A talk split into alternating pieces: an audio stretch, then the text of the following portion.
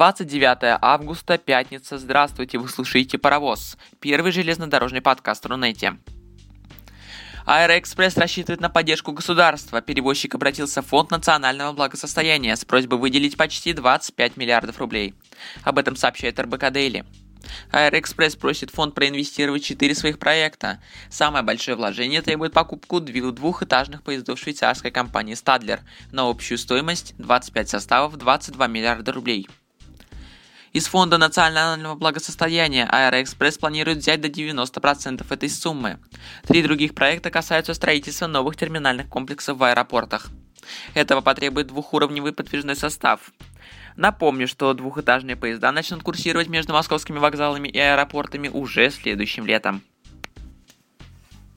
Федеральная сетевая компания единой энергетической системы вложит 7 миллиардов рублей в модернизацию БАМа и Транссиба.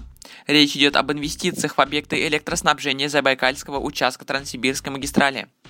В частности, уточняет РЖД-партнер, компания планирует выделить 6 миллиардов рублей на монтаж современного оборудования на подстанции Могоча. Это обеспечит параллельную работу объединенных энергосистем Сибири и Дальнего Востока и повысит надежность энергоснабжения Транссиба. В инвестпроекте также прописано еще около 160 миллионов рублей. Эти средства направят на модернизацию устройств противопожарной защиты и автоматики на подстанции Халбон.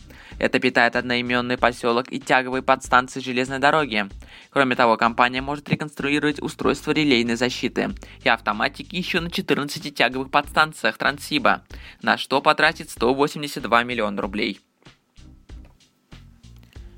Искренний подарок от доброго сердца. Акция с таким названием организовали Совет молодежи Восточно-Сибирской магистрали и областное Министерство социального развития, опеки и попечительства.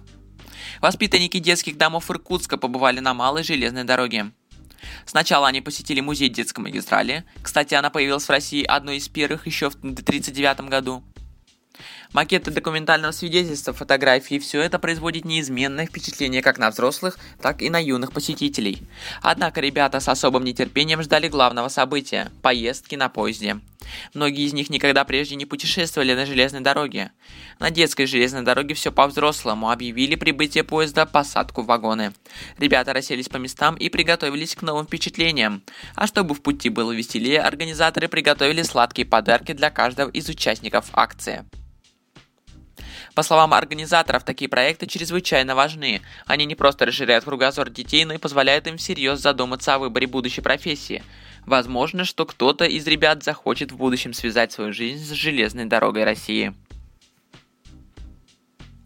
Событие исторического масштаба состоялось на Красноярской железной дороге. Накануне там был открыт самый протяженный в регионе тоннель – Новый Манский. Он находится на, тран- на трассе Абакан-Тайшет между станциями Кравченко и Лукашевич. Длина тоннеля почти 2,5 километра. В торжественной церемонии его открытия принял участие президент РЖД Владимир Якунин.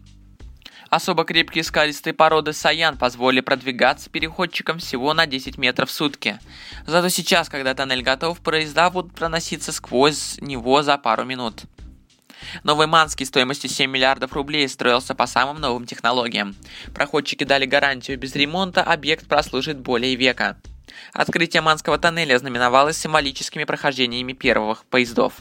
И это событие не из рядовых. На торжественную церемонию приехал президент российских железных дорог холдинга Владимир Якунин. Он отметил, что модернизация Восточного полигона, частью которой является и Краснодарская магистраль, одна из ключевых задач компании. С вводом Манского тоннеля пропускная способность на участке между Реченск-Тайшет увеличится в 1,5 раза, до 42 поездов в сутки. Составы пойдут параллельно и по старому, и по новому тоннелям. Это важно не только для экономики Краснодарского края, но и по всей Восточной Сибири и страны в целом. Уже сейчас этим путем повезут на экспорт кузбасский уголь. Идут грузы из Хакасии и сырье в дальневосточные порты. Программа модернизации Южного хода рассчитана до 2019 года.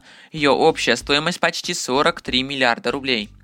Возведение новых тоннелей на линии Междуреченск-Тайшет входит в государственную программу модернизации железнодорожной транспортной инфраструктуры Сибири и Дальнего Востока.